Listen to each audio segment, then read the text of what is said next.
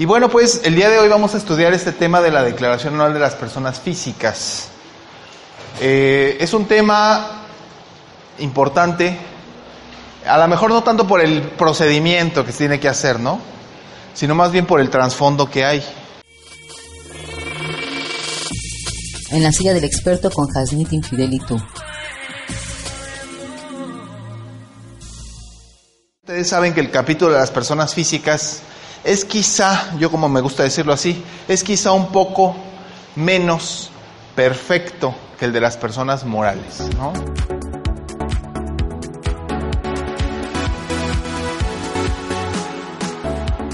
Entonces, hay muchas omisiones, hay algunas cosas que se podrían incluso aprovechar y otras que no.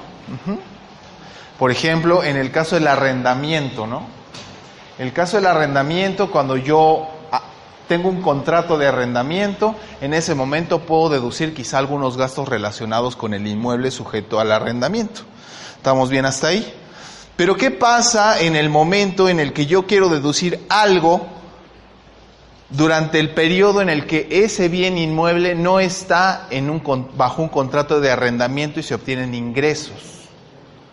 Pues entonces dice la ley de renta, ¿sabes qué? Esa erogación no es deducible. porque no tienes un contrato?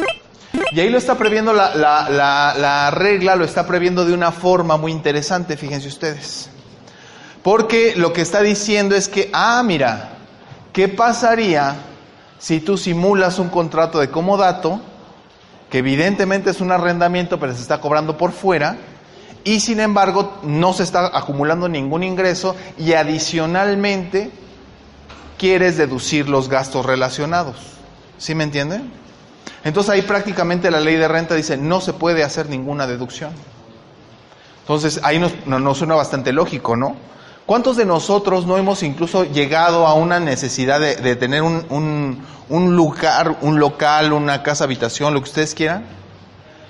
Y nos dicen, ¿sabes qué? Es que nosotros no firmamos el contrato de arrendamiento, nosotros damos un contrato de comodato, que es gratuito, y lo firmamos por un periodo de un año. Pero la renta son 10 mil pesos al mes. ¿Se dan cuenta cómo ya está distorsionado? Porque de entrada lo que se trata de evitar es el pago del impuesto. Bueno, en este caso en particular es importante que estudiamos el tema por una característica. Vamos a pensar que entramos en el mes de marzo al contrato de arrendamiento. ¿Sale?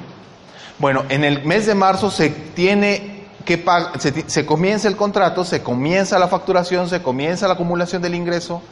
Pero ¿qué pasa por el mes de enero y febrero? Bajo lo que acabo de comentar, no es deducible nada, ¿sí o no? ¿En qué momento ya puedo, de acuerdo con lo que les acabo de comentar, iniciar la deducción de los gastos? En el mismo mes en el que comienza la acumulación del ingreso. O se está sujeto a un contrato que va a generar ingresos, ¿sí o no? Entonces está casado, digamos que todo comienza, ingreso y deducción comienza en el mes de marzo, ¿sí o no?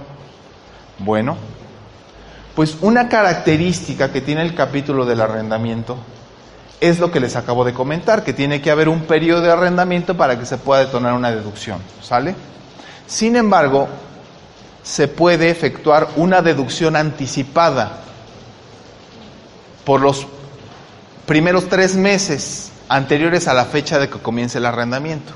Es decir, que si, nosotros tenemos este dato, podemos perfectamente, aun cuando no haya contrato de arrendamiento en enero y febrero, poder hacer la deducción de los gastos relacionados que corresponden a enero y febrero.